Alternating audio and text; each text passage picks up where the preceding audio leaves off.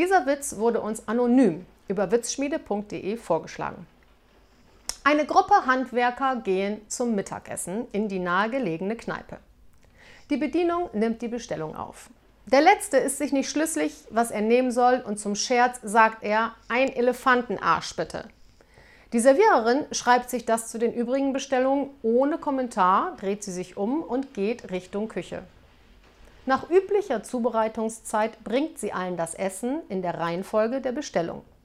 Der letzte bekommt einen extra großen Teller, der mit einer eleganten Chromstahlhaube abgedeckt ist. Neugierig nimmt der Gast die Haube ab und zu seiner Überraschung ist nichts im Teller. Fragend blickt er zur Serviererin, welche ihm ohne auf eine Frage zu warten antwortet, Sie haben anscheinend gerade das Loch bekommen.